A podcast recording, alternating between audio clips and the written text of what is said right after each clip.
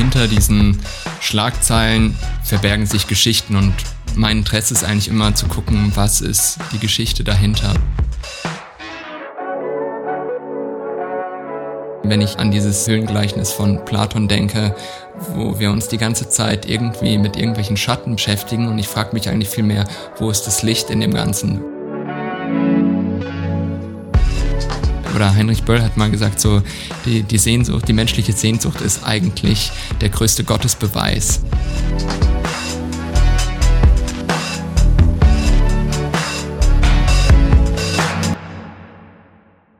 Ja, herzlich willkommen zu einer neuen Folge hier bei unserem Podcast.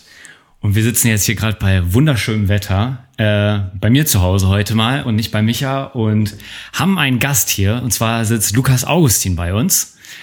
Und Lukas äh, kennt man vielleicht schon von verschiedensten Sachen. Äh, wenn man bei Lukas auf der Webseite ist, gibt Sachen vom ZDF, von Funk, von Forbes, von der Süddeutschen, äh, gefühlt 500 Nominierungen und irgendwelche Auszeichnungen. Und ja, Lukas, äh, schön, dass du da bist und dass du dir die Zeit genommen hast. Und ähm, sag doch mal, ähm, als was du dich jetzt beschreiben würdest als Journalist oder Director und ähm, was du so machst. Genau.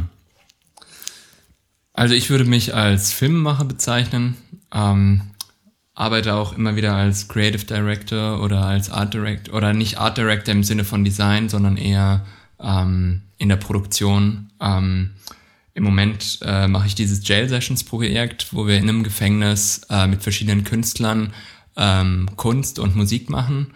Und da bin ich so derjenige, der die kreative Leitung hat. Ähm, ansonsten, ja, mache ich, habe ich auch viele journalistische Projekte gemacht als als Autor, als Filmemacher. Ähm, ja, ich würde sagen, das ist so mein Hintergrund. Mhm. Also primär Medium Film.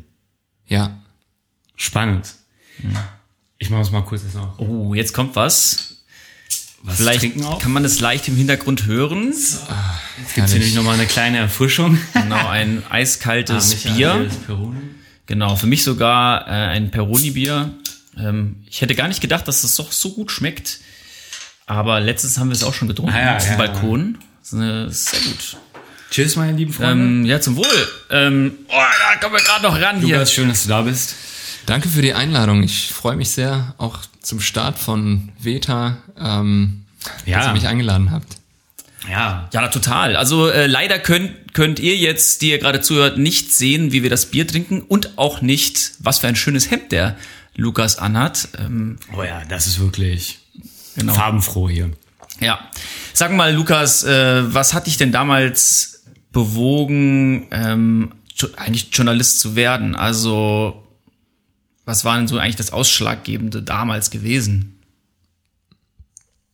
Ähm, also ich glaube, für mich war das Ausschlaggebende tatsächlich 9-11, ähm, dass ich so plötzlich gemerkt habe, wie unsere Welt so ins Wanken gerät oder unsere westliche Welt und ich mich einfach angefangen habe dafür zu interessieren, wo kommt es her, was ist, was ist das, also was passiert hier eigentlich? Und wurde in der Provinz, wo ich aufgewachsen bin, in Süddeutschland plötzlich so aufgerüttelt und habe gemerkt, so da passiert ganz viel da draußen und ähm, diese ja, Gemütlichkeit, ähm, das Genießerische, so irgendwie, das hat mich so aufgeweckt äh, in meinen Teenagerjahren.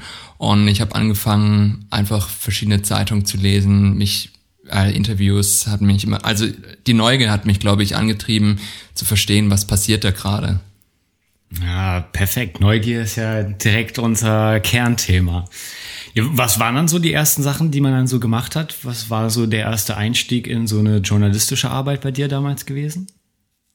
Also ich habe mich auf der einen Seite mit dem mittleren Nahen Osten beschäftigt und, ähm, und auf der anderen Seite musste ich irgendwo anfangen und habe bei der Badischen Zeitung ein Praktikum gemacht und habe dann über ganz banale Dinge berichtet. Ähm, genau, mein erster Beitrag war ein Kuhschiss, über den ich geschrieben habe. Und ähm, ein Kuhschiss. Genau, man stellt ein eine Kuhschiss. Kuh auf ein großes Feld, die Leute aus dem Dorf ziehen Lose oder kaufen Lose und auf das Feld, wo die Kuh dann ähm, ihre Exkremente verteilt, ähm, da, also sie entscheidet über den Gewinner.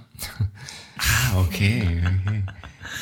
Nee, und das war, genau, also das war so der Einstieg in den Lokaljournalismus und ich habe dann für die Badische Zeitung später einen Blog geschrieben äh, aus Afghanistan. Da bin ich nach der Schulzeit hingegangen für zwei Jahre, habe für eine Menschenrechts- oder für eine ähm, NGO gearbeitet und ähm, und habe dann dort eigentlich viel fotografiert und auch Filme mhm. gemacht und ähm, Genau, und dann gab es einen Film, der recht erfolgreich wurde. Das war ein Kurzfilm in Afghanistan, der ging nur fünf Minuten und der und damals meine Verlobte, äh, inzwischen sind wir verheiratet, Salome und ich haben ähm, versucht, einfach ein Land zu zeigen, jenseits von diesen ähm, typischen Bildern, die man so damals gesehen hat, Bundeswehr, Taliban, Selbstmordattentäter. Und wir wollten Krass. einfach ein Bild auf dieses Land geben, das oder einen Einblick geben, was da noch alles passiert und was, was man da sehen kann und die, ja, ein Blick auf die Schönheit dieses Landes, die Schönheit der Menschen.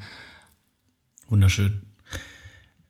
Inwiefern spielen Vorurteile da für dich als Journalist und auch Kunstschaffender, Filmemacher das Thema rund um Vorurteile, weil das wäre auch mal spannend. Darüber haben wir, glaube ich, auch noch bis jetzt gar nicht so geredet in unseren mhm. Podcasts, mhm. weil auf der einen Seite ist ja Vorurteile und Neugierde ist vielleicht sogar, vielleicht könnte so eine Art Gegenteil oder Gegensatz darstellen, ähm, vielleicht auch so ein bisschen plus minus. Ähm, ich finde das gerade wunderschön, was du sagst, dass ihr vorhattet, das äh, Land anders darzustellen, wie man es vielleicht sonst wahrnimmt. Presse kennt. Genau. Also, du hast doch von der NGO erzählt, ich weiß nicht, ob du da noch näher drauf eingehen möchtest. Ähm, das war dann für dich das Journalistische schon immer auch irgendwie so ein bisschen wie Menschenrechtsorganisation, also warst du schon immer so, dass du eine Meinung hattest und die auch oder quasi so publizieren wolltest oder du, dass du etwas bewirken wolltest. Denn der Hintergrund meiner Frage ist mitunter auch, ich sehe erstmal den Journalismus als sehr neutral. Ne? Also man, man stellt ja einfach irgendwas dar, was passiert. Das hört, bei dir hört sich das schon an, du hast auch schon irgendwie eine Mission oder du hast irgendwas vor. Du, ähm, kannst du dazu irgendwas sagen? Also, also ich glaube, der Journalismus oder so eine Maxime äh, von Rudolf Augstein war immer ähm, sagen, was ist. Also der Gründer vom, vom Spiegel Verlag und vom Spiegel Magazin. Mhm. Ähm, und ich glaube, das ist das, was, ja, also diese Neugierde, was ist wirklich? Also was ist, was passiert da mhm. gerade? Und, ähm, und ich denke, das ist, glaube ich, der Antrieb der meisten Journalisten, würde ich mhm. behaupten, ähm, rauszufinden, was passiert da eigentlich gerade. Ähm, man bekommt irgendeine Meldung und man möchte verstehen, warum ist das so, was ist da passiert, mhm. wie ist es dazu gekommen. Und ähm, Genau, und gleichzeitig ist aber auch der Journalismus oder gerade die Nachrichtenlage immer, alles ist so hektisch, alles ist so schnell. Ähm, und hinter diesen Schlagzeilen verbergen sich Geschichten und mhm. mein Interesse ist eigentlich immer zu gucken, was ist die Geschichte dahinter, was passiert da gerade. Und, ähm, und ich merke gleichzeitig, dass es so eine Suche ist, immer auch nach dem, ähm, Also eben diese Hintergründe zu verstehen, wo, wo, also was passiert da wirklich? Also wir kriegen eine Meldung, da ist irgendwie ein Anschlag. Warum macht jemand sowas? Also warum mhm. jagt sich jemand in die Luft? Oder warum ist das mhm. das Bild, was unsere Wahrnehmung so extrem prägt?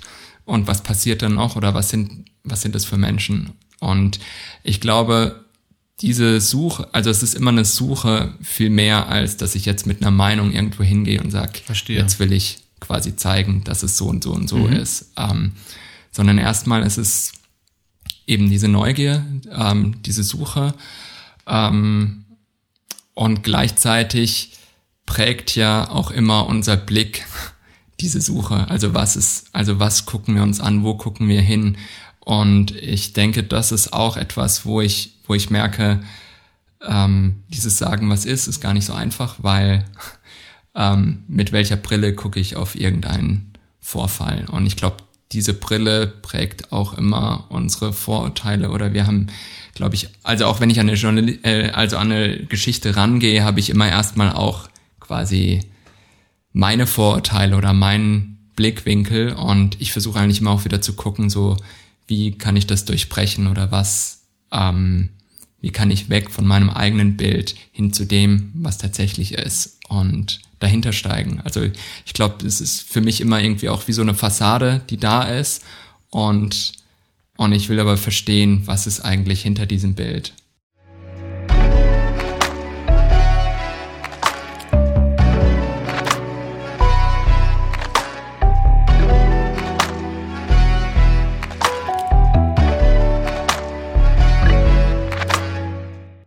Und eigentlich ist es doch fast wie so eine Suche nach, was es war. Oder? Kann das nicht so auch eine der Grundmotivationen sein vom Journalismus? Was ist die Wahrheit? Was ist das Echte? Wenn du jetzt so gesagt hast, du möchtest verstehen, was praktisch die Realität vielleicht vor Ort ist. Und ich meine, das ist ja vielleicht auch was, was sich durch verschiedene Dinge ziehen kann. Gerade bei so Sachen, wo du vielleicht unsicher bist, oh, das ist jetzt vielleicht recht einseitig dargestellt von so den großen äh, Meinungsmachern und dann ist der Drive ja vielleicht, ja, was ist so das Wahre eigentlich? Oder was ist Ja, und das finde ich ist immer die Herausforderung, weil wir leben in einer Welt, wo es keine Wahrheit mehr gibt. Also wir haben eigentlich diese, diesen Glauben verloren an, an diese Grundfesten, an diese Dinge, die wirklich standhaft sind und die bleiben und die beständig sind. Und ähm, deswegen finde ich es tatsächlich auch sehr schwierig, in so einer ähm, diffusen Welt nach so einer Wahrheit zu suchen. Also ich glaube, ich möchte diese Suche nicht aufgeben und ich glaube auch tatsächlich, dass es eine Wahrheit gibt, aber es ist für mich ähm, Genau, also ich glaube, Realitäten können ganz unterschiedlich aussehen oder der Blick auf irgendetwas sein. Und für mich ist es aber trotzdem nochmal getrennt von so einer Wahrheit, also einer größeren Wahrheit. Würdest du sagen, du bist ein gerechtigkeitsliebender Mensch? Ja, also ähm, ja. ich, weiß, ich weiß nicht, ob jetzt Gerechtigkeit so das Ding ist, was mich so antreibt. Ähm, also ich glaube schon, dass es auch etwas ist, dass ich irgendwie etwas machen möchte, was ähm, etwas positiv verändert. Oder ich glaube auch vielleicht, um anzuschließen an dieses Wahrheitsding, ähm, zurück zu dem ursprünglichen oder zurück zu dem, wie etwas erdacht war. Mhm. Ähm, das ist für mich auch so ein Stück weit ähm, ja, diese Wahrheit, auf, also die ich suche eigentlich, so was macht uns zum Menschen, wer sind wir eigentlich und wie können wir also in diesen ab, menschlichen Abgründen auch irgendwie das Schöne, das Wahre, das Gute finden. Ähm, und ja, weil wir immer auch, also ich glaube, gerade auch in diesen Extremen zeigt sich, wer wir eigentlich sind. Und, ähm, ähm, hm. und das hat mich auch immer wieder dazu gebracht, ähm, ja, aufzubrechen oder zu suchen. Ähm, also eben in Afghanistan, wo ein Land äh, seit Jahrzehnten im Krieg ist, oder in Syrien, wo ich ein, äh, ein halbes Jahr mal gelebt habe, also in Aleppo, kurz bevor da der Bürgerkrieg losging, ähm, oder in Ruanda, äh, wo ich mich auf die Suche gemacht habe nach, ja, ich habe von Geschichten gehört, wo tatsächlich Versöhnung stattfindet zwischen Tätern und Opfern aus dem Völkermord und mich hat interessiert, wie kommen die Menschen dazu, sowas zu tun, nachdem sowas abgrundtief Schreckliches irgendwie passiert ist, dass Nachbarn aufeinander losgegangen sind, dass Männer, Frauen, Kinder, also alle, also irgendwie sie aufeinander losgegangen sind mit, mit Äxten und Macheten. Mhm. Und, und wie ist in diesem Leid dann trotzdem auch das Schöne und das Gute, wie, wo wird es sichtbar und, ähm, und das treibt mich eigentlich immer wieder an, solche Geschichten zu erzählen und viel, also vielmehr nach solchen Geschichten zu suchen, die eigentlich die menschliche Schönheit und ähm, trotz des Schmerzes und so sichtbar machen. Und, äh, und es ist jetzt weniger äh, der Drang, jetzt einfach die Realität ständig abzubilden und zu zeigen, was gerade auf der Welt passiert. Also ähm, für mich gibt es auch einen riesigen Unterschied zwischen, also im Journalismus zwischen Nachrichtenjournalismus und mhm. ähm, ja, diesem Geschichten erzählen. Ähm, weil dazu kommt man oft in diesem kurzlebigeren Format eigentlich gar nicht, ähm, sich Dinge genauer anzusehen, weil einfach, ja, möglichst schnell produziert werden muss und möglichst, also, und das ist eine total wichtige Aufgabe, ähm, diese Nachrichtenproduktion. Aber das ist, also da habe ich mich nie so gesehen und äh, da hat es mich auch nie hingezogen. Hast du dann so deine Themen, die sich dann so durchziehen? Also wenn du sagst, so in den Anfängen war es vor allem Nahe Osten. Zum Beispiel jetzt ist ja vielleicht das Thema neben Corona in dem Jahr so Black Lives Matter. Wäre das dann zum Beispiel interessant, über Rassismus was zu machen? Oder sagst du so, nee, ich habe da schon eigentlich so meine Themen, ähm, die ich eigentlich jetzt so durchweg machen möchte. Aber weißt du, wie ich meine? Gibt es so ein, ein großes Topic, wo du sagst, das ist so mein Thema irgendwo? Oder bist du auch, dass du sagst, ich schaue so ein bisschen, was ist jetzt gerade ähm, vielleicht gerade spannend?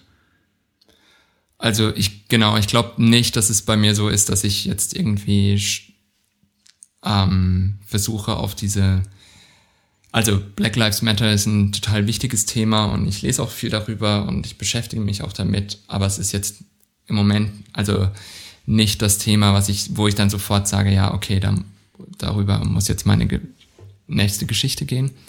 Ähm, ich, ja, ich finde das jetzt das Beispiel ist jetzt tatsächlich schwierig, aber ich finde es so allgemein, würde ich sagen, ähm, versuche ich eigentlich Abstand zu nehmen von diesen Trends und mich interessiert eben eigentlich schon diese eher menschlichen, philosophischeren Fragen, eben was, was ist der Mensch, was macht ihn aus, warum ist er so, warum handelt er so irrational, ähm, also was macht uns so zu Menschen, also das Gute wie das Schlechte ähm, und und ich denke, das ist etwas, was immer wieder auch in den Geschichten so durchkommt oder wo ich einfach merke, da zieht es mich hin. Ähm, auch Geschichten, die irgendwie von ähm, Menschen handeln, die jetzt in so, also nicht unbedingt Extremsituationen, aber denen plötzlich irgendetwas zustößt und die plötzlich damit umgehen müssen, ähm, etwas aus ihrer Vergangenheit bewältigen wollen oder ja, ich finde es einfach krass, dass uns Menschen sowas irgendwie etwas ist in unserer Kindheit passiert und das prägt unser ganzes Leben durch oder ähm, also so Sachen, die auch so unterbewusst da sind und die ähm, mit denen wir als Menschheit irgendwie auch immer schon gekämpft haben und ähm, und ich versuche, glaube ich, da eher so auch diese zeitlosen Themen zu finden. Hm. Hm. Du bist ja auch Kunstschaffender, also du siehst dich sicherlich, unterstelle dir erst jetzt mal, dass du dich vor allem auch ganz stark als Kunstschaffender äh, siehst und äh, definierst auch. Ähm, würdest du sagen, ähm, hat diese Langatmigkeit überhaupt noch Zukunft im Journalismus? Und würdest du viel lieber dich wahrscheinlich mehr als Kunstschaffender und als Storyteller sehen? Oder ähm, weil, also, da, da spielt ja auch noch der finanzielle Aspekt eine Rolle. Also, Bad News, ne, are good news und schnelle News und hm. Twitter und ja. Twitter-Meldungen und das spätestens seit Donald Trump einfach merkt man irgendwie, ja, kurze, prägnante, auch einfache Meldungen, sozusagen auch populistische Sachen, schnelle Antworten, all das bringt viel Zuschauende zu äh, Lesende. Also kurz gefasst die Berichterstattung ähm, über 400 Zeichen. ja, genau, das ist eher dein Thema. Also ja, also ich habe mich von Twitter abgemeldet oder ich habe das Ach, immer noch ein Account, okay, aber ich weiß das Passwort nicht mehr. Ja, das lässt sich ja regeln, versuch, oder? Gib mir noch ein zweites Bier, dann fällt es dir wieder ein. nee, also ich glaube, das ist auch das, was, wo ich merke, dass ähm, zieht mich immer mehr weg vom Journalismus, weil genau es geht um diese, also Bad News or Good News äh, und man erzählt eigentlich immer wieder, was sind die Missstände, wo, wo läuft irgendetwas schief. Also ich habe mhm. auch in den letzten Jahren in dem Investig Investigativbereich mehr, also mit, mit Journalisten aus dem Investigativbereich mehr zu tun gehabt und, ähm, und ich merke, es zieht mich eigentlich immer mehr weg davon. Ähm, quasi einfach zu gucken, was läuft gerade alles schief in der Welt. Ähm, ich merke, das überfordert nicht nur hm. äh, die Allgemeinheit, sondern auch mich und es macht etwas mit mir, mich immer nur eigentlich damit auseinanderzusetzen, was sind die Missstände und die anzuprangern. Und ich frage mich gerade auch wirklich, ob das so viel bringt und was verändert denn wirklich etwas zum Positiven? Und da hm. Habe ich schon oft das Gefühl, dass es gerade im Journalismus eben auch sehr, ja, man kommt da sich manchmal vor wie so ein, so ein, ja, so ein Schulleiter, der irgendwie, ähm, ja, hm.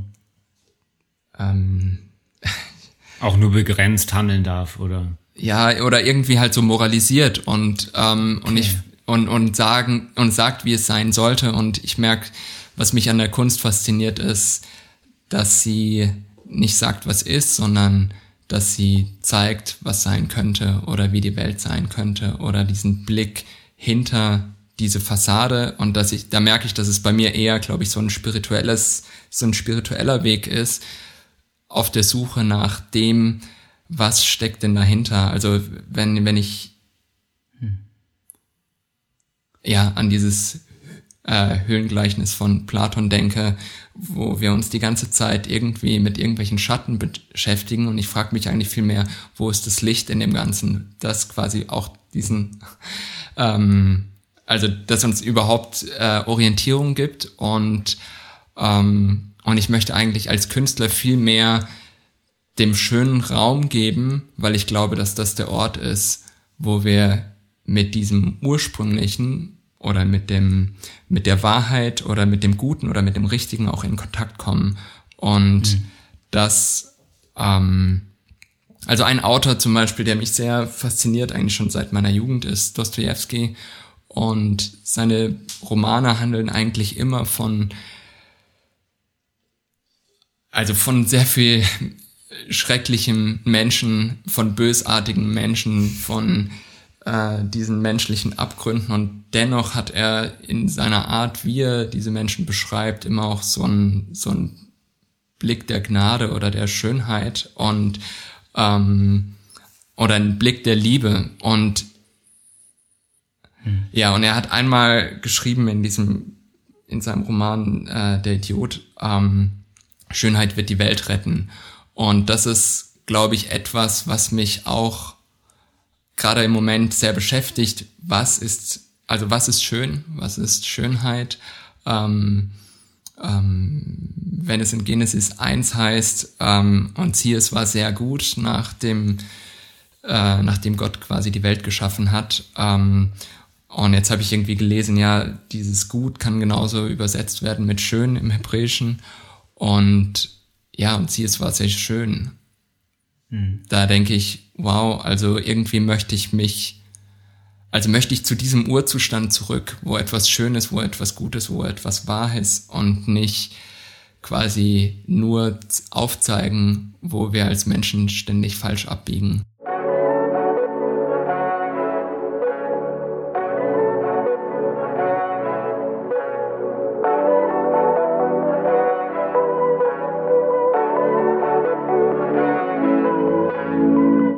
Es wird, ähm, oder ich finde das ganz schön, diese Definition auch irgendwie das Gut als das Schöne so zu sehen. Es gibt ja auch oft auf äh, solchen Opern, äh, ich kenne das von der Frankfurter Oper, ich war jetzt auch neulich in Lübeck, da stand das auch, vom wahren Schönen. Also da merkt man schon dann so, ähm, das gehört irgendwie so zusammen, also das Gute und das Wahre und das Schöne. Ähm, ich habe auch mal eine tolle, äh, ja, oder eine tolle Hermeneutik äh, gehört oder gelesen, dass es ganz viel auch um dahinter, das dahinterliegende, wer ist so dieses, die Ruhe oder der Frieden sozusagen. Und es ist ja ein hebräisch, äh, hebräischer Kontext, das Shalom-mäßige sozusagen, der ganzheitliche Frieden. Und äh, das wäre vielleicht ja auch, oder ist das für dich auch so eine Art äh, Antrieb, also dass du an solche Hoffnungsvisionen von Frieden glaubst und ja, hast du da irgendwelche Bilder vor Augen sozusagen, wie, wie das sich für dich darstellen würde, sozusagen? Also ich glaube, so richtige Bilder habe ich, habe ich nicht. Ähm, mhm. Also es gibt schon Bilder, die für mich Hoffnungsanker sind. Ähm, Bilder, die auf das Leben über unsere jetzige Existenz hinausweisen, ähm, die mir Hoffnung geben. Ähm, Aber ich merke, dass das Schöne eben, also Platon hat mal gesagt, das Schöne oder durch das Schöne gelingt es uns auf die Dauer, sich an die wahre Welt zurückzuerinnern. Mhm. Und.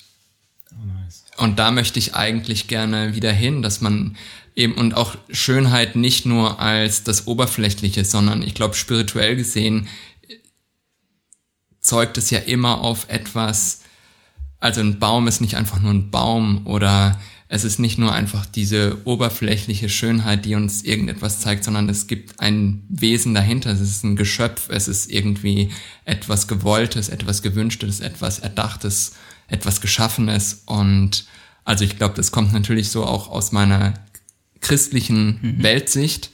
Ähm, aber wenn etwas erstmal dazu gedacht war, dass es schön ist oder dass es gut ist, ähm, wie kommen wir zu diesem Urzustand zurück, zu diesem Urbild auch des Menschen? Also wenn er als ein schöner, als ein guter Mensch erdacht war ähm, und wenn ich mir die jetzige Welt anschaue und quasi das Gegenteil sehe, wie kommen wir dorthin zurück? Also dieser erlösende Gedanke des Schönen, das ist auch etwas, was mich fasziniert, ähm, weil es immer uns wieder diesen Blick zurück auf das Heilende, auf das Gute äh, zurücklenkt. Und da merke ich so, dass ich gerade auch in diesem, ähm, ja, gerade auch meine Identität hinterfrage, so auch als Journalist, wo es eben immer darum geht, ja, zu eben zu sagen, was ist oder ähm, hin zu dem zu gehen, zu sagen, wie könnte es sein oder wie war es erdacht, äh, also dieser Frage mehr nachzugehen. Ja.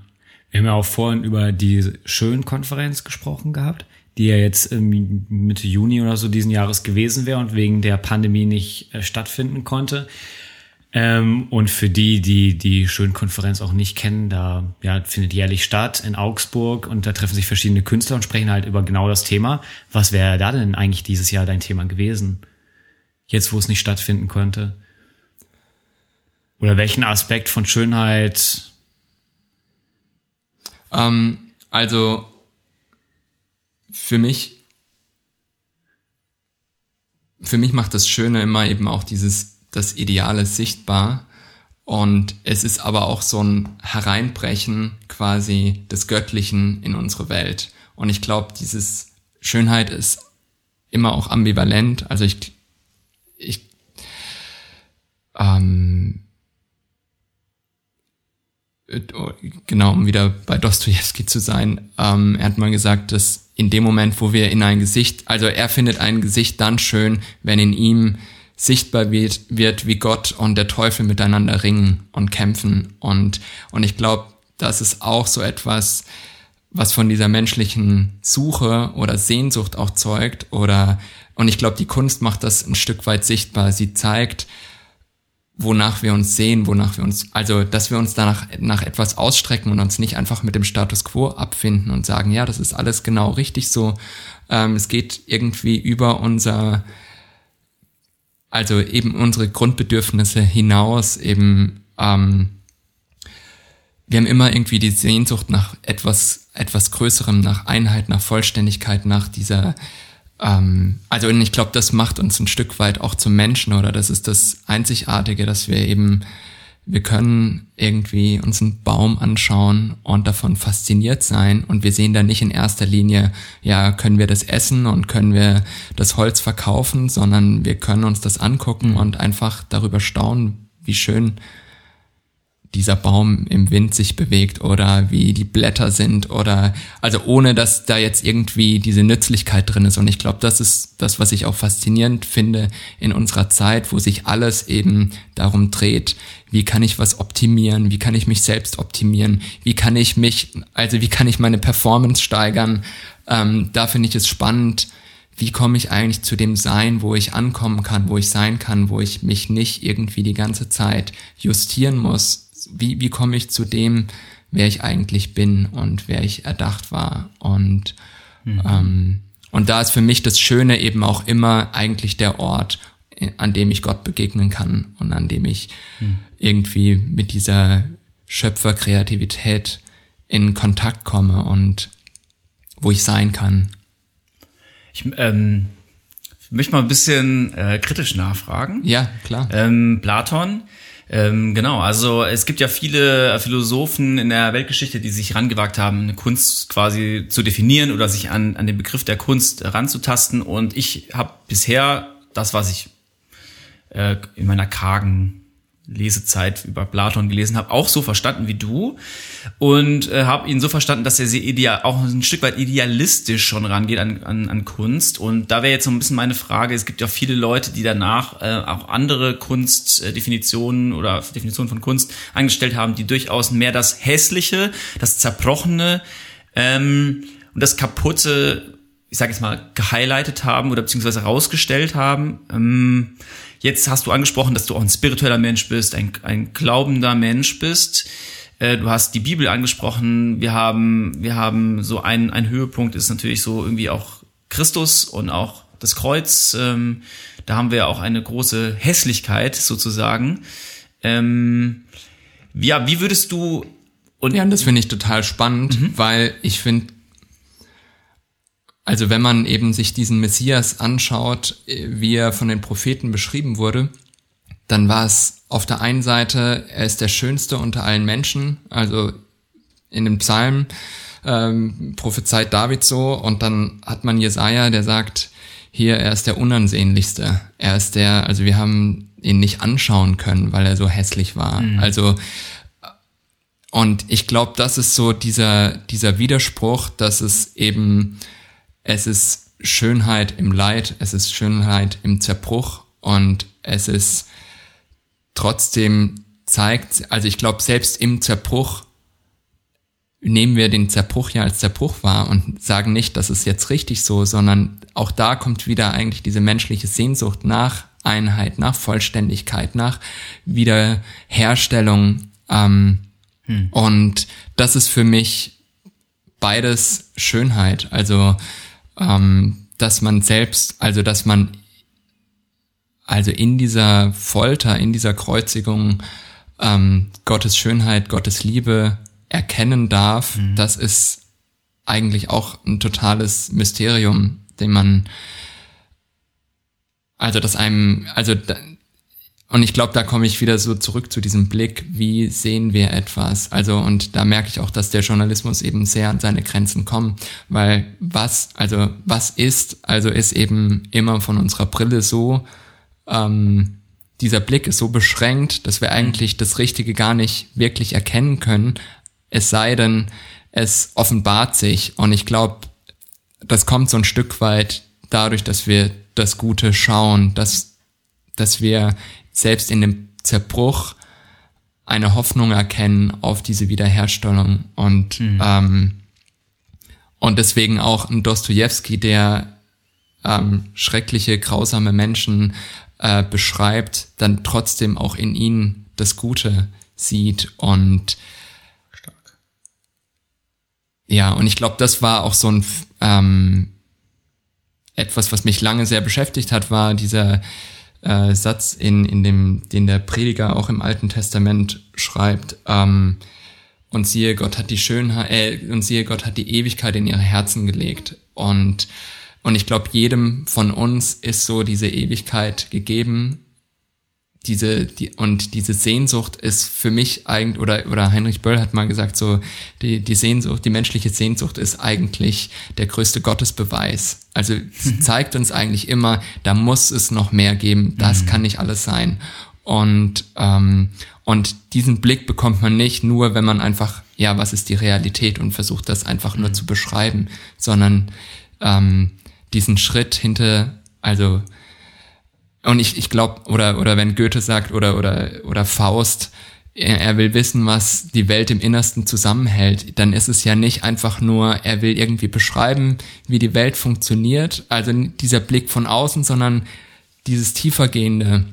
Und ich glaube, das ist auch Teil dieser Kunst, ähm, etwas zu offenbaren, etwas zu zeigen, ein, etwas, mhm.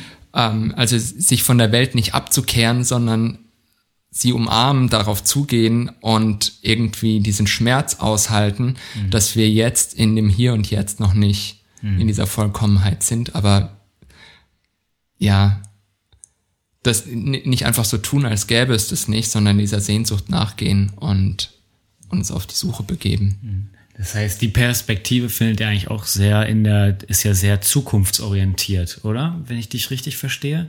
Geht's, geht's dann primär um Sachen wie Träume, Visionen, Wünsche, Vorstellungen? Wenn du jetzt zum Beispiel sagst, Realität findest du persönlich gar nicht so spannend, was, was ist es dann, wo, wonach du schaust, wenn du jetzt zum Beispiel gesagt hast, irgendwie Krisengebiet oder so? Nee, also ich meine jetzt nicht Realität als, hm. dass ich mich davon abwenden möchte, sondern eher, dass ich ja, das, was du spannend findest, das, was du faszinierender findest. Ja, und was dahin, also ich glaube von äh, ähm, ja, dieser, dieser Blick der Faszination, also das übt ja etwas auf mich aus, was anziehend wirkt. Und ich behaupte, das ist mehr als nur quasi die Oberfläche, die, also mhm. ich, ich habe immer das Gefühl, da ist noch was dahinter und ich kann es nur erahnen, aber ich möchte mich darauf zubewegen und ich möchte mich nicht mit dem Hier und Jetzt und so wie es jetzt gerade ist, zufrieden geben. Und deswegen denke ich, auf jeden Fall ist es zukunftsgewandt. Also ich ruhe mich ja nicht aus mit dem, wie es jetzt gerade ist, sondern ich, ich sehe, also es spornt mich an, ein Bild zu haben oder einen Traum nachzugehen und auch den Mut zu haben, zu träumen, ähm, weil am Ende mir was entgegenleuchtet, was nicht irgendwie mir mit Zerbruch und mit mhm. Strafe droht, sondern ähm, mhm. ja, ein Gott, der mich liebt und der mit liebenden Augen oder mit liebendem Blick mich sieht. Und ich glaube, deswegen kann ich mich darauf zubewegen, auch wenn ich jetzt behaupten würde, ich bin eher ein pessimistischer Mensch. Und ich sehe ja. aber trotzdem durch das Dunkle immer irgendwie ein Licht leuchten. Und ich glaube, das spornt mich an oder das hält mich dran.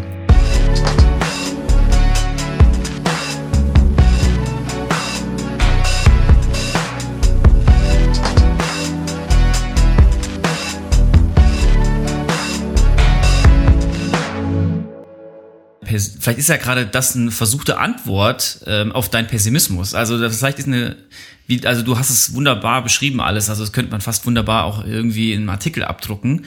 Und ich äh, merke so ein bisschen raus, dass du quasi sehr viel reflektiert hast.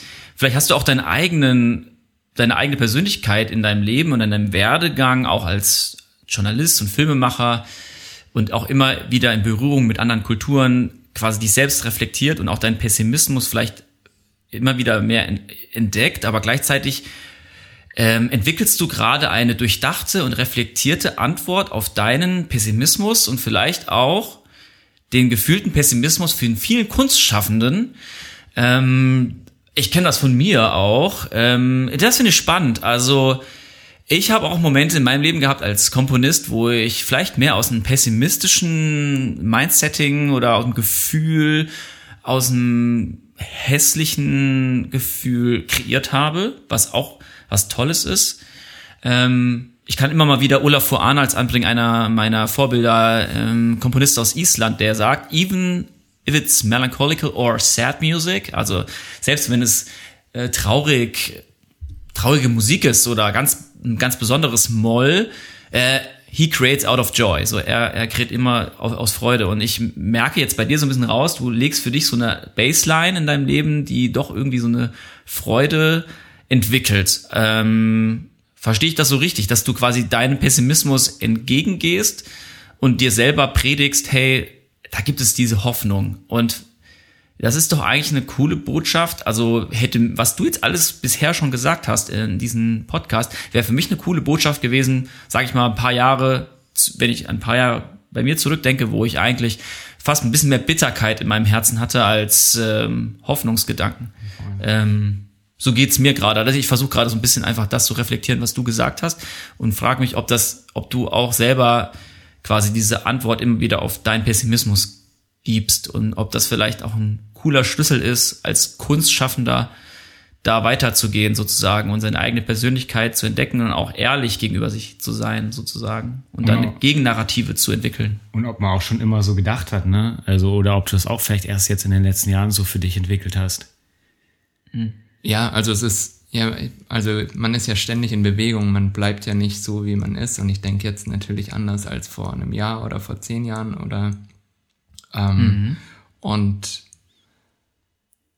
genau, und ich denke, es ist total wichtig, dass man sich ehrlich sich selbst immer wieder auch stellt und ähm, und, und ich würde, glaube ich, zustimmen. Also ich kann auch mit Olaf Arnolds mhm. Musik sehr viel anfangen. Oder ah, habt hab das auch, äh, auch in manchen Filmen. Ähm, ähm, also ja, diese Melancholie und mhm. ähm, aber ich glaube, das ist ja auch, diese Melancholie ist ja auch eigentlich wieder so ein, also warum bin ich melancholisch? Also, weil ich, ich sehe mein Hier und Jetzt und habe eine Sehnsucht nach irgendwie was anderem oder weiß irgendwie eigentlich sollte es doch anders sein und warum geht's mir trotzdem gerade so, wie es mir geht oder dieses ähm, also ich kann glaube ich mit dieser also mit melancholischer Musik auch mehr anfangen als mit ähm, fröhlicher so mhm. ähm, weil ich dieses Gefühl sehr gut kenne oder mich ähm, wohl mitfühlst.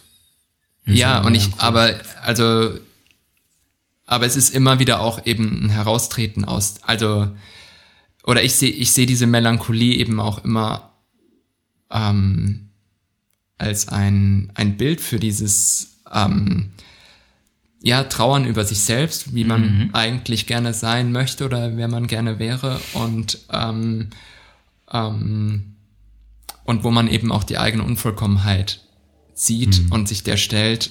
Ähm, und ich glaube, die Hoffnung ist eben, also also wenn Jesus sagt so, ähm, selig sind die Trauernden, dann ist das für mich irgendwie eine Art von Trauer über meinem eigenen Zustand mit mhm. Blick auf diese Hoffnung, wie ich, also wie Christus mich eigentlich verwandeln möchte oder wie ich, äh, wie ich erdacht war und dass ich da noch nicht bin, aber dass ich mich darauf zubewege.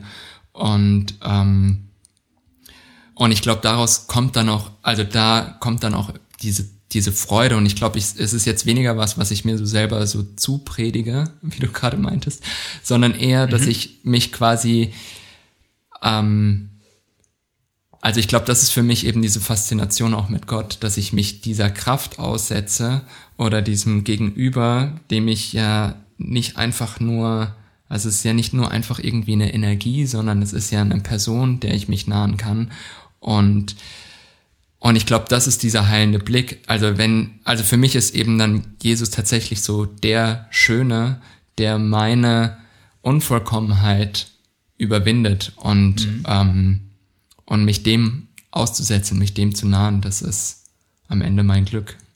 Hm, Finde ich spannend. Das hat mich auch gerade erinnert, wir hatten den ersten Talk mit Andrew Ronning und der ist Komponist. Und da war eigentlich auch genau das Thema mit der Melancholie mal gewesen. Und ähm, ich glaube, der hat es eigentlich ähnlich wie du so beschrieben.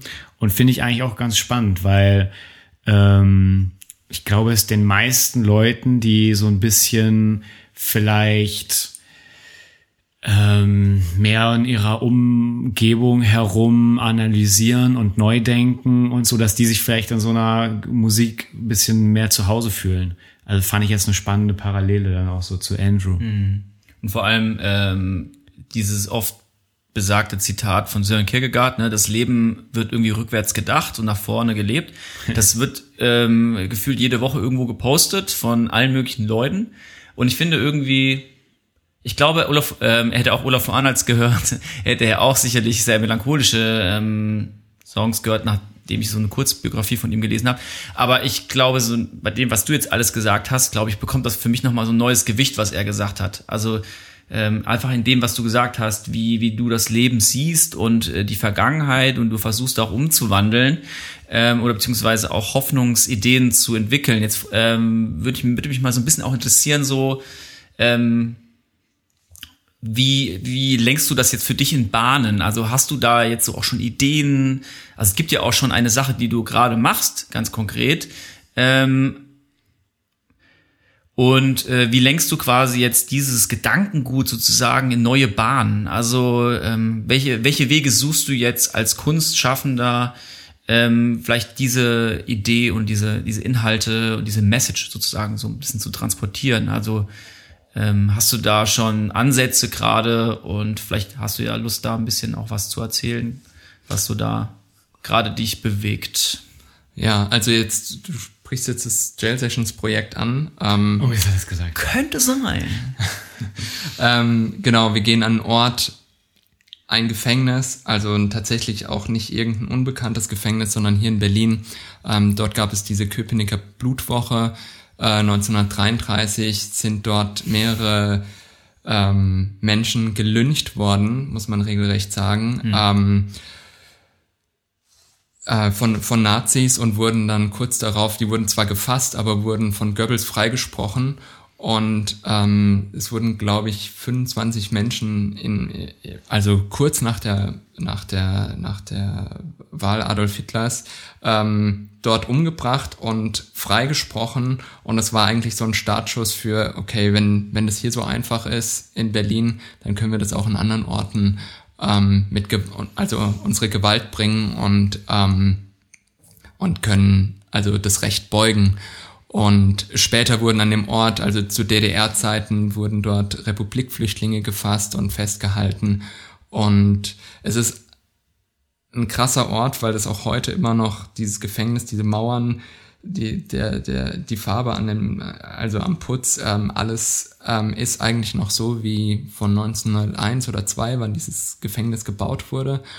Und ähm, und wenn man sich vorstellt, was alles Schreckliches hier an diesem Ort passiert ist und wie so dieser menschliche Geist irgendwie da auch zerbrochen wurde, ähm, haben wir gesagt, so wir möchten gerade dorthin gehen, um zu zeigen, was Schönheit kann, was hm. Kunst kann, ähm, nämlich diesen Blick auf so eine andere Welt, auf eine neue Welt oder wie es, also zurück zu diesem, ja, wie es vielleicht mal erdacht war und ähm,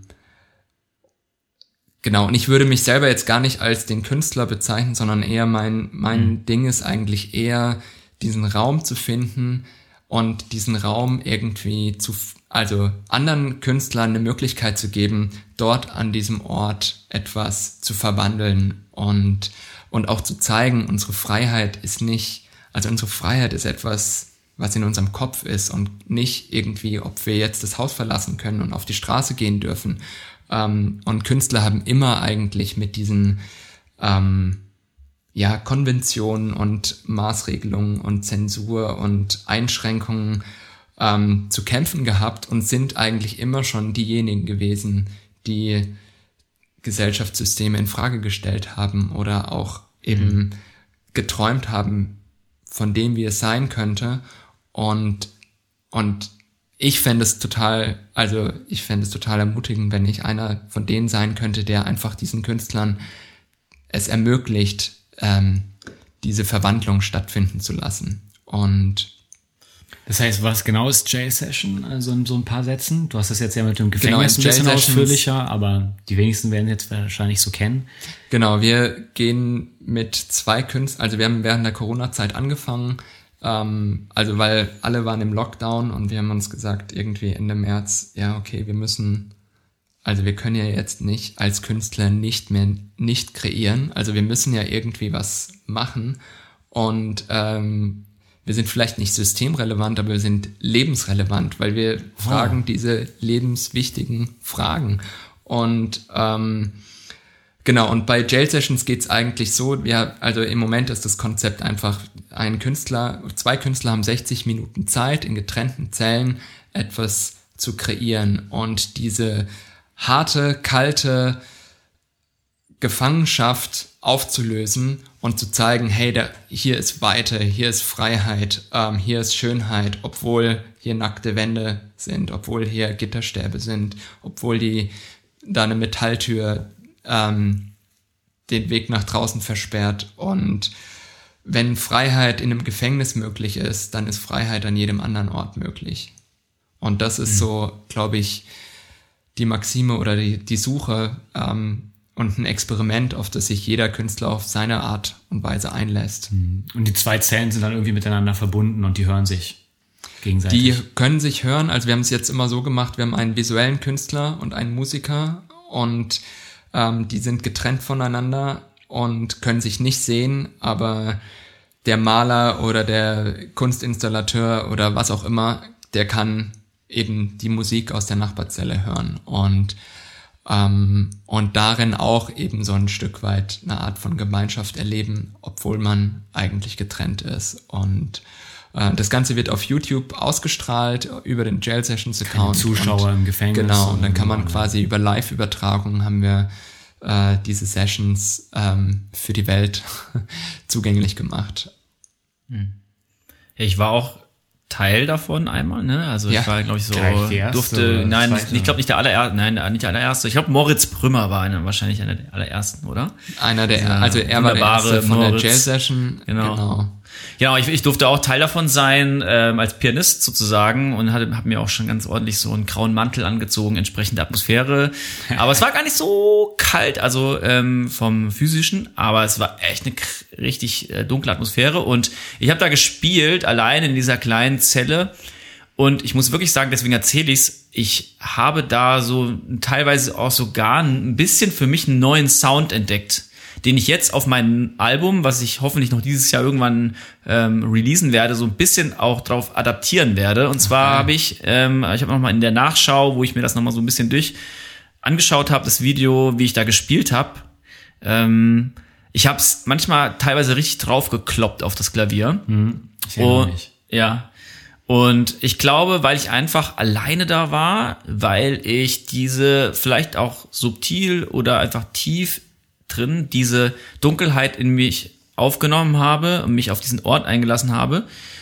Und das wird sich vielleicht auch auf meinem neuen Album so ein bisschen äh, niederschlagen. Habe so ein paar Songs, wo ich richtig drauf kloppe. Also weil ich ja sonst eher mehr ähm, ein bisschen sanfter spiele oder auch schlichter und äh, genau. Und das hat mich aber sehr, also ich wollte damit eigentlich sagen, so dass jetzt eine persönliche Geschichte als Teil von Shell Sessions, das hat mich wirklich selber ein bisschen transformiert, ähm, mich auch als Kunstschaffender neu zu entdecken. Deswegen voll cool. Ich möchte mich ab sofort immer wieder in neue Räume begeben, die für mich unbekannt sind als Kunstschaffender. Wow, was für ein Ähm, Feedback, ja. Was für ein Feedback. Äh, danke, Lukas. Und äh, das hat ja auch ganz viel eigentlich auch wieder mit Neugier zu tun, denn das war ja für mich ein neuer Ort. Und ähm, das hat mich total weitergebracht, muss ich sagen. In meinem Sound auch sogar. Es hat, also es schlägt sich nieder in dem Materiellen, also in dem Hörbaren dann. Also mega geil eigentlich. Wow. Und ja, also muss ich, wollte ich jetzt nochmal sagen, ich glaube, ich habe Ja, so noch nicht total. gesagt. Ich habe das, Ja. glaube ich, dir so noch nicht gesagt, aber vielen Dank, dass ich teilnehmen durfte. Und ähm, ich habe auch schon, ähm, ehrlicherweise habe ich auch von zwei Leuten so gehört, ja, okay, das kann, oh, kann ich das überhaupt in dieser, Gef also auch Musiker, also, äh, kann ich das äh, überhaupt? Das ist irgendwie sehr komisch für mich. Ähm, keine Ahnung. Also ich, für mich war das jetzt überhaupt nicht komisch. Ich, ich konnte damit was anfangen. Also diese Dunkelheit, so ein bisschen, diese Einsamkeit auch ähm, einzuatmen. Ähm, ja, keine Ahnung, was, jetzt mal spontan, was würdest du denn so Leuten sagen? Also vielleicht Musikschaffenden oder Kunstschaffenden, die jetzt sagen würden, Jail Sessions, ja, das sind ja jetzt gar keine Inhaftierten, wofür mache ich das eigentlich da? Also, ähm, also was ist vielleicht so für dich der Herzschlag so dahinter? Also, oder was möchtest du damit erreichen mit diesen Chill Sessions? Was, was kommt dabei für dich rüber? Was wäre so die Message?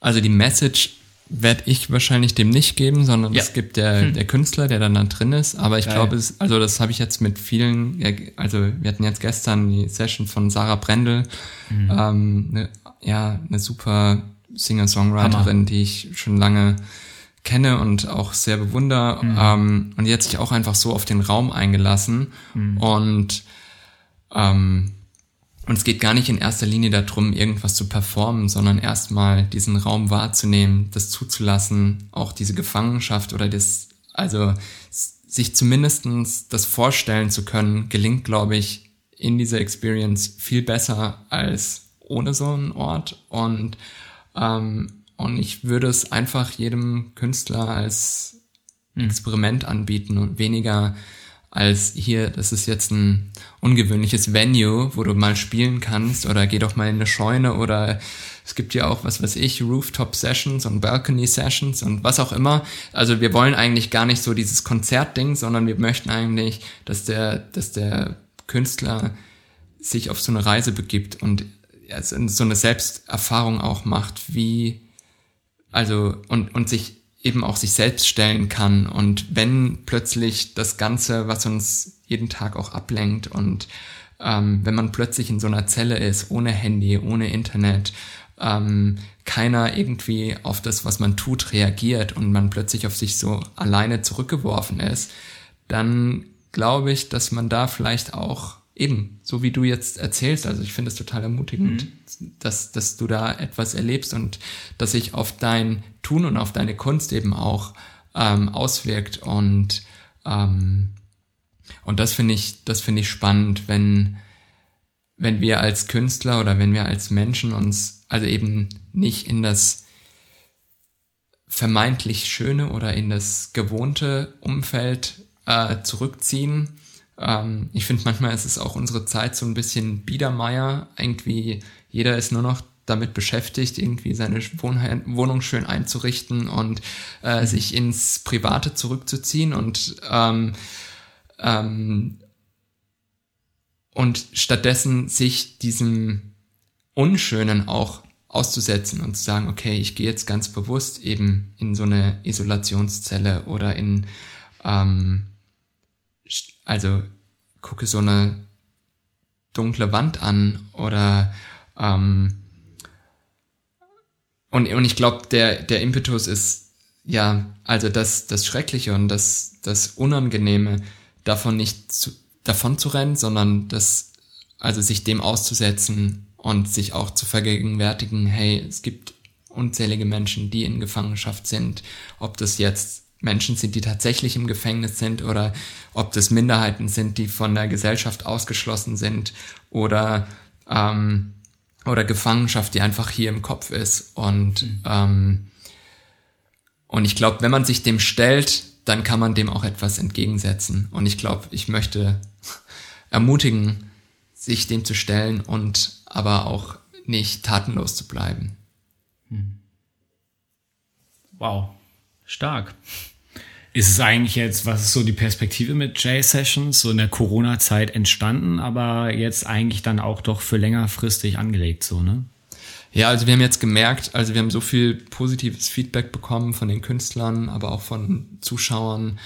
Ähm, also wir sind im Moment noch eine Mini-Plattform, also eigentlich Amöben groß und äh, unbedeutend, aber ich habe da auf jeden Fall den Traum, dass wir ja eine Plattform von Kreativen, von Künstlern für andere Kreative und Künstler schaffen. Ein Ort, wo eben diese mhm. Kunst einen ganz anderen Raum und Entfaltung findet. Und ähm, ja, ich träume davon, dass äh, bekannte wie unbekannte Künstler ähm, dort auftreten oder sich dem aussetzen und ähm, diese, diese, also das Hässliche verwandeln in etwas Schönes. Also ganz bewegend fand ich beispielsweise, als ähm, Marleen, äh, die du mir vorgeschlagen mhm. hast, mhm. ähm, ähm, mhm. Marleen mhm. mhm. Hamann, ne? Marleen Hamann. Ja, genau.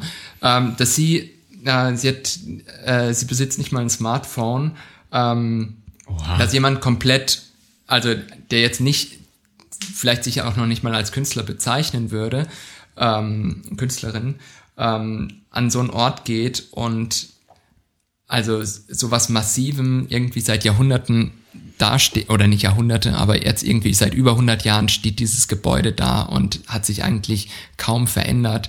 Und jetzt kommt sie und sammelt Blumen aus der Nachbarschaft, ähm, Sträuße, ähm, Gestecke und bringt sie in diese Zelle und stellt da so einen, einen Blumenstrauß auf, der eigentlich schon während sie diese abgeschnittenen Blumen in diese Zelle oder es war so Flieder, den sie da hingetragen hat, schon am Verwelken wieder ist. Aber so was Vergängliches, so was aber trotzdem Schönes, setzt sie dieser starren, festen, erbarmungslosen Zellenwand entgegen und ja, und ich, also es hat für mich total, also es hat mich total bewegt, das zu sehen, weil ich auch denke, genau so erschafft auch Gott. Also ich denke mir, wie viele Blumen, wie viel ähm, im Wald, die kein Mensch je sich anguckt, wie viele Tierarten es gibt, die noch überhaupt unentdeckt sind ähm, oder die schon wieder ähm, aussterben, bevor sie überhaupt entdeckt werden.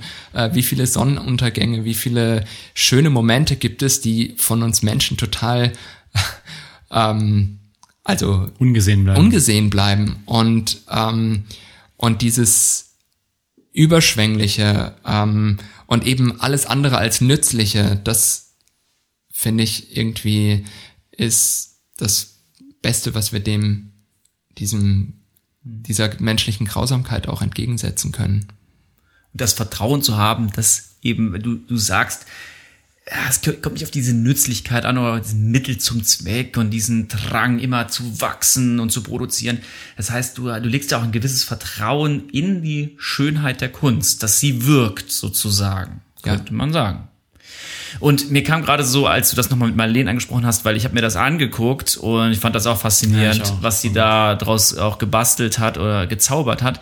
Und da kommt mir gerade der Gedankengang, wie geil, ähm, da ist diese ganz karge Zelle, du hast es gesagt, ne, die ist noch original vor 100 Jahren grau, also wirklich grau. Also was, was grau ist, das kann man da sehen. Und dann kommen diese bunten Blumen rein. Und jetzt das Wunder, das Schöne ist, das, was du beschreibst, auch mit, mit Platon, was du eben besch- beschrieben hast, auch dieses Ideale oder dieses idealistische, ähm, ist eben keine Flucht. Das wäre auch ein bisschen meine kritische Nachfrage gewesen. So, ist es eine Flucht? Ne? Flüchtest du vor dieser Hässlichkeit? Und jetzt hier bei diesen Shell Sessions kommt mir gerade der Gedankenstrang, da kommt diesen, diese Blumenkomposition, dieses Arrangement hinein, ähm, auch die Musik, die dort ist und Trotzdem bleibt erstmal auch diese graue Wand da. Also sie ist immer noch da, dieses Gefängnis ist noch da. Ne? Es ist jetzt nicht weggezaubert, so, es ist nicht geflüchtet, es ist nicht weg. Aber es, aber wie du gesagt hast, diese Blumen, diese Buntheit und diese, ähm, diese Farben haben der Grau, das, das, das dem Grauen etwas entgegengesetzt. Und obwohl das Graue noch da ist, kommt der Fokus hin zu diesen bunten, zu dieser Hoffnungsgestalt, die Kunst vermitteln kann.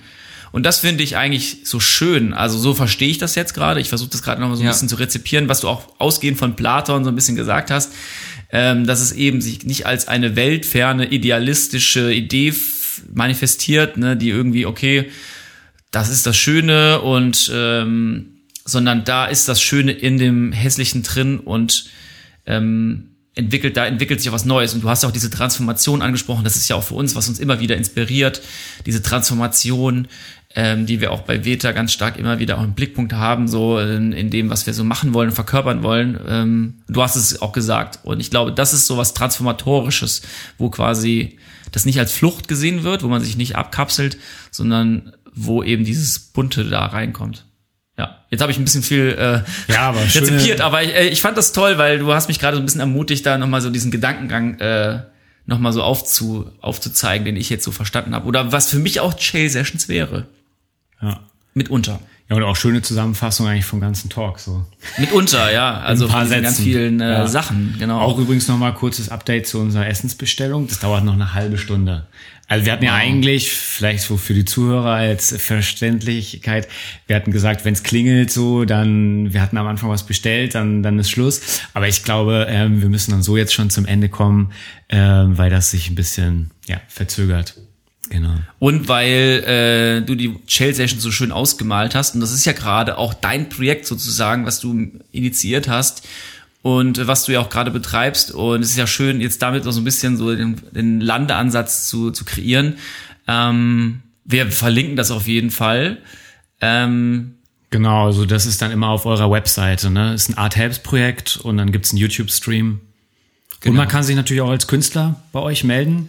Ja, sehr gerne. Wir sind sehr offen für neue Künstler, für junge Künstler, für erfahrene Künstler. Ähm, man kann sich bewerben, einfach mit einer E-Mail an booking at jailsessions.com.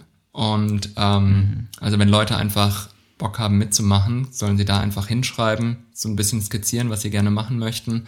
Und äh, wir gucken uns das an. Wir ähm, haben tatsächlich auch recht viele Anfragen, können nicht, können es leider nicht mit jedem machen, aber ähm, wir versuchen auch immer zu gucken, dass wir gute, also Partnerschaften auch finden. Genau, also weil es sind ja immer zwei Personen. Muss auch Genau. immer gut passen, ne? Ja. das ist ja sowieso spannend. Ja, ne? Crossover. Ähm, da würde ich vielleicht doch noch mal kurz eine Frage zu stellen, und zwar, äh, welche Kraft... Final question. Final question. Ja, welche, welche Kraft liegt in, jetzt äh, so in, vielleicht auch in deinen Gedanken, so in der Synergie, weil es ist ja, da muss ja irgendwie Gedanke dahinter stecken, dass jetzt nicht nur irgendwie eine Musikerin oder ein Maler oder so alleine da ein, ein Kunstwerk kreiert, sondern da, da passiert eine Interaktion. Was ist da nochmal so der Gedanke, dass da zwei Leute, die verschiedene Art von Kunst machen, gleichzeitig ähm, kreieren? Also vielleicht das wäre doch nochmal spannend, weil das ist ja eigentlich auch, das macht ja Chill Sessions auch besonders und das fand ich ja auch ganz toll, weil ich hatte eine ganz tolle Partnerin in der Nebenzelle, die wirklich ein umwerfendes Bild gemalt hat. Vielleicht hast du da nochmal einen Gedanke zu von der Synergie der ähm, zwei verschiedenen Kunstschaffenden, die da wirken. Genau, also ich glaube, der eine Gedanke war der der Gemeinschaft. Also ich glaube, gerade in Berlin sind wir so individualistisch. Jeder macht so, ist in seiner Szene und in seinem kleinen Universum. Und ich habe gedacht, eben dieses Gefängnis ist irgendwie schon Isolation genug. Wie können wir, ähm, wie können, also wenn da zwei Künstler, die quasi eigentlich nicht miteinander verbunden sind, also das Einzige ist tatsächlich die Musik, ähm, die man hören oder die sie hören können, ähm, aber einfach in dem Wissen, da ist noch ein anderer Künstler und der macht, der ist jetzt auch gerade in dieser Gefangenschaft ähm, sozusagen. Und ähm, wie kann da was Größeres entstehen? Und ich glaube, der Gedanke ist auch so ein bisschen von so einem Art, von so einer Art Gesamtkunstwerk, dass es eben nicht nur was zu hören ist und oder nicht nur was zu sehen ist, sondern dass eben mehrere Sinne angesprochen werden und ähm, ja, dass es quasi wie, also aber auch so ein Wechselspiel ist. Also man, man kann, man kann das angucken, man kann das sehen und dann plötzlich, also ist da einfach die Hoffnung, dass auch im Kopf des Zuschauers was passiert. Also weil plötzlich unterschiedliche Sachen zusammenkommen, aber auch bei dem Künstler. Also ich glaube, da ist schon so eine äh, Interaktion da ähm, und Genau, und eigentlich war ursprünglich auch mal der Gedanke, wir möchten eigentlich dieses ganze Gefängnis, also in jeder Zelle eigentlich ähm, verschiedene Künstler haben, die da was machen. Und das ging dann vor allem während der Corona-Pandemie nicht. Aber wir haben dann gesagt, so in getrennten Zellen könnten zumindest zwei Leute gleichzeitig etwas ähm, erschaffen. Und, ähm, und was das aber ist, sieht dann eigentlich erst der Zuschauer oder auch sie erst, wenn sie aus dieser Zelle herauskommen. Und das war so ein bisschen der Gedanke, dass etwas entsteht, auch wenn man quasi gerade nicht weiß, was passiert eigentlich nebendran und wie passt es dann zusammen. Und jetzt zum Beispiel in dieser letzten Session, wir hatten einen Street Art Künstler, der ein Gemälde, der die, der die Wand bemalt und Sarah Brendel in der anderen Zelle, die Musik macht und plötzlich waren beide so fast zeitgleich nach 50 Minuten fertig und ähm, und die wussten nicht voneinander. Die wussten, also jeder dachte, oh Mist, jetzt bin ich irgendwie vor dem Ablaufen der 60 Minuten schon fertig und ähm, keine Ahnung, wie die jetzt miteinander kommuniziert haben. Also und das finde ich eigentlich immer. Vielleicht habt ihr sie falsch gebrieft, vielleicht dachten beide 50 Minuten. Oder es ist nicht künstliche, sondern künstlerische Intelligenz. Ja. Das ist gut. Telepathie. Ja, also wir, hiermit haben wir einen neuen äh, wissenschaftlichen Begriff, Begriff in, in den Raum geworfen. Liebe Menschen, die ihr gerade zuhört, beschäftigt euch doch mal mit künstlerischer Intelligenz. Das könnte ähm, 2021 vielleicht ähm, die Runde machen. Ja, und checkt auf jeden Fall die J-Sessions, Livestreams ab. Äh, schaut bei Lukas auf der Seite vorbei, klickt euch durch ein paar Dokus, die da drauf sind und äh, die Instagram-Sachen, die es dazu gibt. Und ja, Lukas, vielen Dank, dass du hier warst und vielen Dank mhm. für all deine ähm, schlauen Gedanken. Vielen Dank euch beiden. Hat mir Freude gemacht. Uns auch. Ich würde sagen, wir würden sagen, stay. Peter. Ja, stay cute. Bis dann.